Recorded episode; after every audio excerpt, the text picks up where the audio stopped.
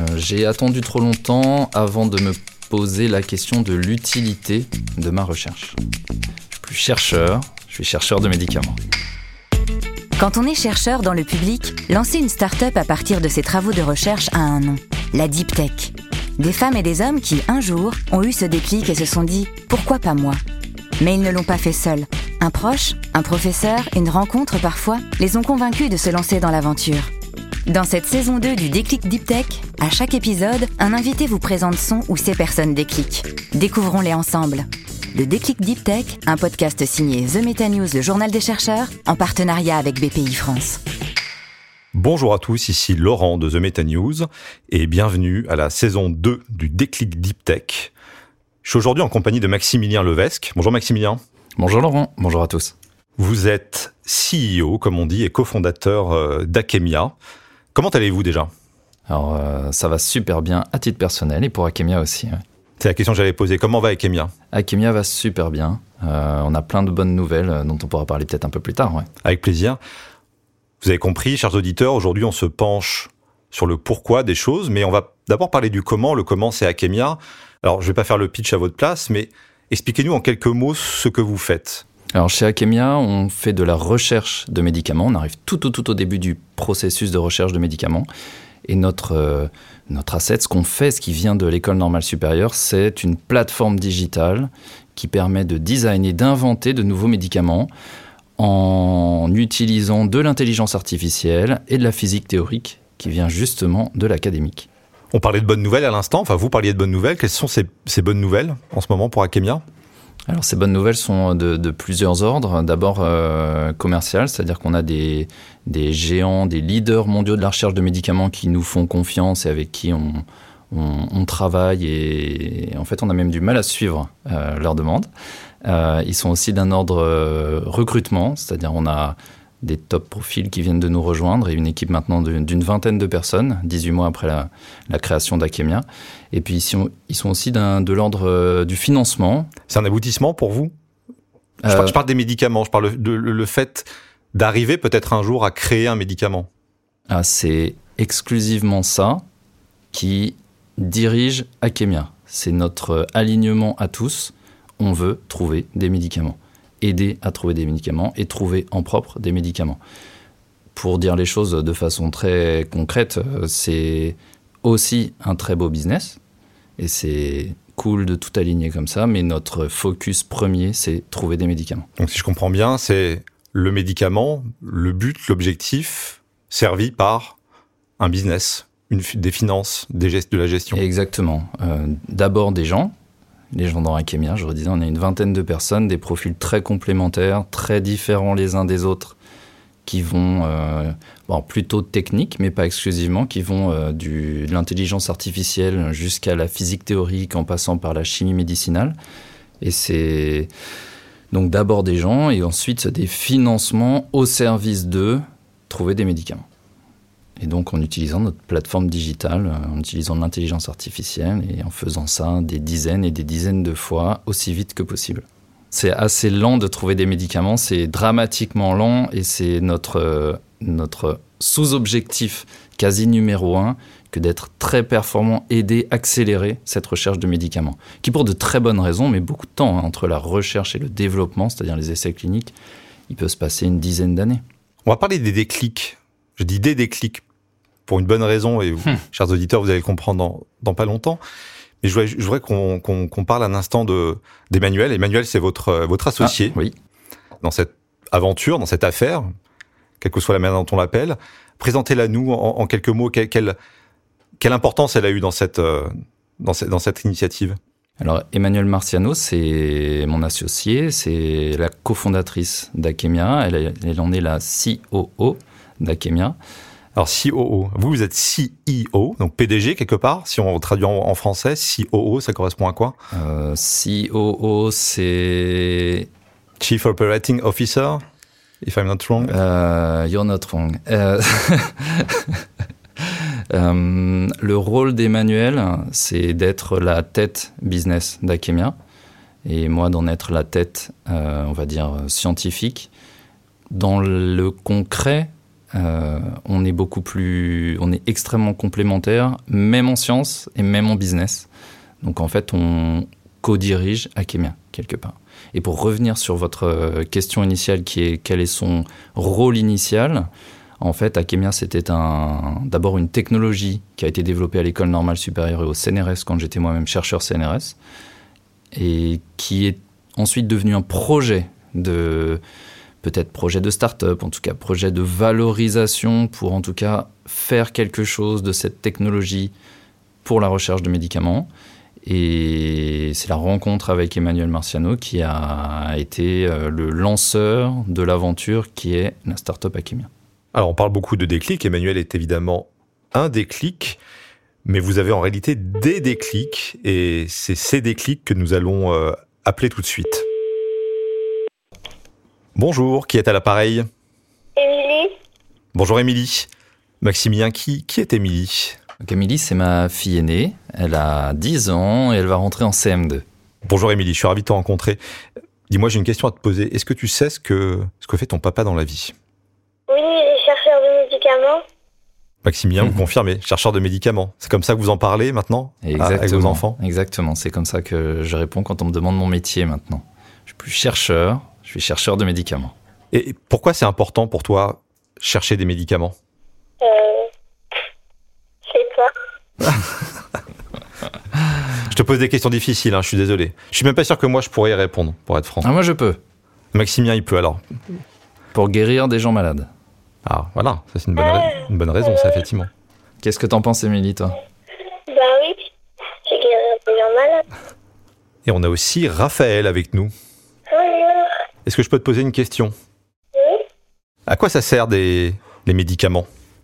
Bah, soigner des personnes. Et est-ce qu'à est ton avis, ta petite sœur Valentine, elle saurait aussi me, me répondre? Bonjour Valentine. Bonjour. Quel âge as-tu Valentine? D'accord. 5 ans. C'est- c'est- tu sais ce que c'est qu'un médicament, Valentine? Oui. Ça sert à quoi un médicament? Ça sert à soigner les gens. Et c'est ce que ton papa fait dans la vie, c'est ça? Et tu es fier de ça? Mais Bon. Je te remercie beaucoup, Valentine, d'avoir répondu à mes, à mes questions.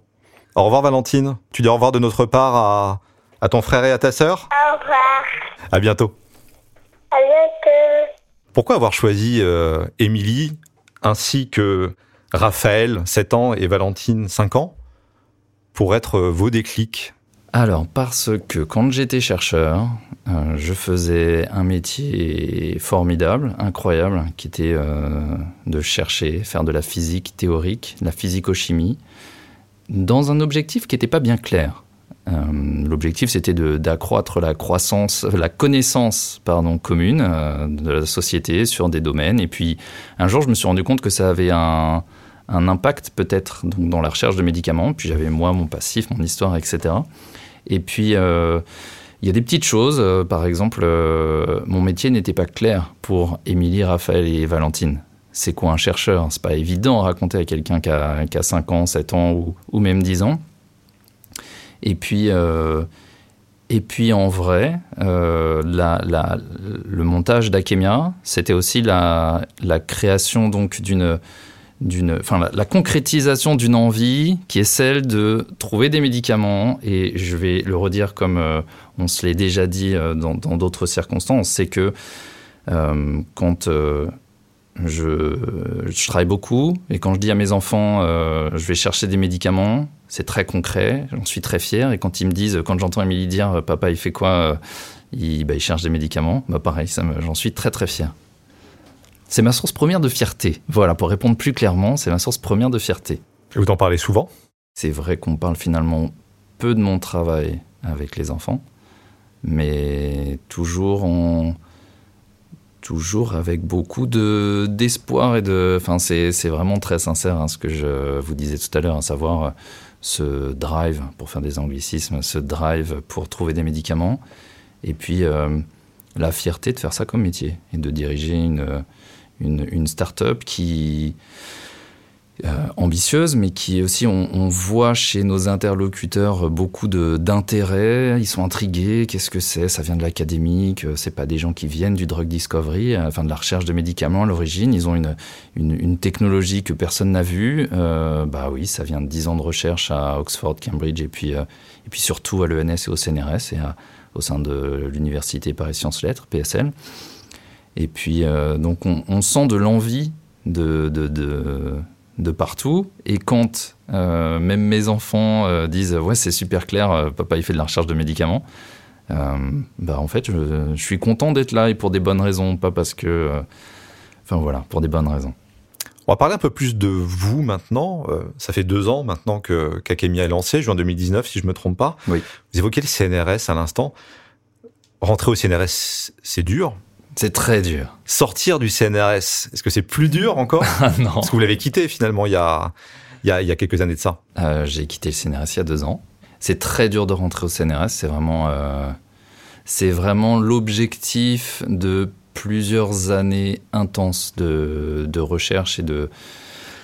Euh, on est dans les labos et l'objectif, il y a deux objectifs qui sont un, faire de la belle science et deux, euh, si on a fait de la belle science, rentrer au CNRS. Et, et ça a été une sorte de, de, de, de grande victoire personnelle. Euh, c'était en 2000, c'était le concours 2013. Quand on est au CNRS, on y reste à vie normalement. C'est ce qu'on se dit. Le, les postes sont chers, les postes sont excellents, ouais. comme on dit aujourd'hui. Ah. Pourquoi l'avoir quitté finalement? Euh, en fait, alors, les postes sont chers. Ça, c'est vraiment, c'est du vocable CNRS, en effet. Les postes sont chers. Euh, il n'empêche, euh, au bout de 5 ans, 6 ans au CNRS, moi, j'avais, alors, un, je le redis, une fierté extraordinaire. Enfin, être chercheur CNRS, c'est une chance et une fierté, et on fait de la science extraordinaire. J'ai eu des collègues pendant 5, 6 ans Daniel Borgis, Rodolphe Villemier, euh, Benjamin Rottenberg, Mathieu Salin, je pourrais en citer, Guillaume Jean Méret, je pourrais en citer, euh, euh, je cite que des hommes, Marie-Laure Bocquet, je sais pas pourquoi. enfin, des hommes et des femmes. Des hommes et des femmes extraordinaires au quotidien. Il n'empêche, un jour, des déclics, je crois que c'est un peu le thème de l'émission, des déclics qui font que on se dit, je me suis dit, finalement, est-ce que je ne serais pas plus utile ailleurs qu'au CNRS euh, Et puis même si le CNRS, ça a été pensé au départ comme un poste à vie, on est fonctionnaire d'État, en fait, euh, j'ai vu dans le chemin de sortie du CNRS qu'en fait, on est encouragé à valoriser ce qu'on fait. Valoriser, c'est pas que financier. On est encouragé à rendre notre science, la science du CNRS, qui est la science de monsieur tout le monde, puisqu'on est fonctionnaire d'État, euh, rendre la science publique, académique, fondamentale, utile aux autres. Et un de mes déclics, c'était de me dire, mais en fait, je suis plus utile maintenant à chercher des médicaments que à continuer de faire de la physique fondamentale au sein d'un très beau labo dirigé par Rodolphe Villemier. Pour faire ce que vous avez fait, est-ce qu'il faut forcément quitter le CNRS il y, a, y a deux réponses. Il y a une, une réponse un peu euh, bas niveau qui est légalement oui, en fait, il faut quitter le CNRS. Euh, et la deuxième réponse, en fait, qui est beaucoup plus importante, c'est euh, c'est nécessaire parce que c'est un travail à temps plein. C'est pas quand j'étais au CNRS, je m'imaginais pouvoir passer au début 10% un jour de temps en temps, puis en fait non deux jours. En fait, c'est un travail permanent, c'est un nouveau travail. Quand j'étais au CNRS, je ne m'imaginais pas tout le travail qui serait nécessaire, euh, ce que c'était qu'être le dirigeant d'une start-up de 20 personnes, et même de 5 personnes. On ne peut pas faire ça en plus de faire correctement sa recherche. Et une, une, erreur, en fait, qui découle de ça, et qui, à mon avis, tue trop de start-up dans l'œuf, c'est qu'un chercheur, dont moi, en fait, mon erreur, mais c'est quelque chose que j'observe régulièrement, c'est que le chercheur s'imagine que l'idée, la science, la technologie derrière la start-up, c'est en fait 80% du, travail. Le reste, c'est juste dérouler. Concrètement, ça veut dire qu'il y a un biais fondamental qui est que l'idée n'est qu'un tout petit bout de la start-up. Et quand on cherche un cofondateur, une cofondatrice, quand on cherche euh, les gens qui vont être opérationnels dans, leur dans la startup, il faut avoir en tête, c'est eux qui vont faire la majorité du travail, même si la science est extraordinaire. Ils vont faire la majorité du travail. Très concrètement, ça veut dire quoi? Ils doivent avoir une majorité du capital. Quand on quitte le CNRS, on quitte un exercice, j'imagine, solitaire, qui est celui de la recherche, avec le temps long, le fameux temps long de la recherche pour rejoindre un monde où le temps, j'imagine, ne se compte pas pareil. Le temps est plus court. Qu'est-ce que ça crée? Ça crée une sorte d'hydrocution, on va dire, intellectuelle? Alors en effet, c'était un des deux, une des deux grandes difficultés pour moi en sortant du CNRS, c'est que le temps de la science est lent. Il est lent, ça ne veut pas dire qu'il n'est pas intense. C'est très intense. On travaille beaucoup, mais il est lent, c'est-à-dire qu'il y a un temps de décantation. On, prend, on est au tableau, on discute. Euh, on va dire c'est à la demi-journée l'unité de temps. Euh, on discute. Et ben, en plus, je suis théoricien, donc on discute, on prend un café. Euh, deux, trois. Deux, trois. Et en fait, ça a l'air d'être du temps perdu, mais pas du tout. C'est du temps de. on comprend, on mâche, on tourne les choses, on les digère. Et puis au final, ça fait de la belle science hum, fondamentale auquel personne n'avait pensé. Dans la startup, enfin dans ma startup, en tout cas dans Akemia, euh, l'unité de temps, c'est un quart d'heure, c'est même peut-être parfois cinq minutes. Euh, mon agenda est rempli de meetings euh, qui durent 55 minutes pour que, dépassant de 2 minutes, je sois à l'heure au meeting d'après, ou de 25 minutes pour que les 30, je puisse commencer à 30 piles. Et ça a l'air anecdotique, mais en fait, c'est c'est très très différent. Et donc il y a eu un temps d'adaptation. Mais bon, c'est bon. Et ça s'est fait. Ça s'est fait. Euh, au CNRS, on apprend à apprendre. J'apprends. il y a la relation au temps qui est importante, il y a la relation aux gens aussi. Qui est très différente. Vous, vous dirigez une société, hein, clairement, euh, concrètement, vous avez des employés. Euh, j'imagine bien que la, la relation qu'on a entre collègues au laboratoire, très horizontale, entre pairs, n'est pas celle, pas tout à fait, en tout cas celle que vous avez aujourd'hui avec les gens que vous dirigez euh, C'est pas pas du tout la même relation. Alors au laboratoire, euh, en tout cas ma perception, ce que j'ai vécu, c'est pas une relation euh, horizontale. C'est-à-dire que oui, elle est très horizontale avec les pairs et elle est très profonde aussi puisque on a le temps de se connaître. Parfois, certains, bah, au bout de six ans, dans mon cas, la personne du bureau d'à côté, ça devient Marie-Laure est une amie. Et dans le laboratoire, il y a aussi la relation avec les étudiants qui vont, qui viennent, qui restent quelques, quelques mois, quelques années. Et la relation est, une relation quasi euh, maître à élève, c'est-à-dire que les étudiants attendent de nous à la fois de la science et ils attendent aussi une façon de faire, une façon de peut-être entrer au CNRS un jour. Euh, dans, la, dans Akemia, c'est très différent. On est une vingtaine de personnes, je le disais tout à l'heure, à la croisée de l'intelligence artificielle de la physique théorique et de la, chimie médicinale aussi. Euh, les gens sont. La relation est, très différente puisque ce sont des, salariés d'Akemia. Il n'empêche, donc je découvre hein, ce que c'est que le management, le RH, etc., etc., que ce soit dans la façon d'interagir avec les autres ou que ce soit façon administrative de faire. Il n'empêche, j'allais dire, le grand point commun, en tout cas, c'est quelque chose dont j'ai besoin pour travailler, c'est euh, la fierté des gens avec qui je travaille, en fait. Je les trouve juste incroyables. C'était vrai au labo. Et ça a été aussi avec euh, Emmanuel, euh, mon associé, la façon dont on a choisi les gens, l'équipe à Kemia. Et je peux vous dire, je ne vais pas les citer parce que je, vais pouvoir en citer que, que 3 ou 4 sur, sur, les 25 Déjà, sur la et, et, donc, je, je, mais je peux vous assurer une immense fierté de travailler avec eux. Si on ne devait en citer qu'une, ça serait peut-être Emmanuel, pour le coup, qui a un profil très différent du vôtre. Exactement. On fait une science incroyable, mais on fait de la recherche dans le sens où on, on trouve des choses, des façons de faire, du on crée du savoir nouveau. Et si c'est pas ça, faire de la recherche, euh, euh, bah, je ne sais pas ce que c'est. Alors j'ai été chercheur pendant des années, c'est un problème. Euh, on fait de la science de très haut niveau c'est-à-dire, on se pose la question régulièrement de est-ce qu'on publierait pas ça dans les mêmes journaux que je publiais quand j'étais à, Normal Sup? Euh, La question est souvent non, parce que euh, la communication scientifique n'est plus notre travail, alors que c'était mon travail quand j'étais chercheur, c'était une partie de mon travail quand j'étais chercheur. Euh, on fait de la science incroyable en termes d'intelligence artificielle, modèle génératif, et physique statistique. Ce, rapport très intime à la publication, vous l'avez plus finalement aujourd'hui.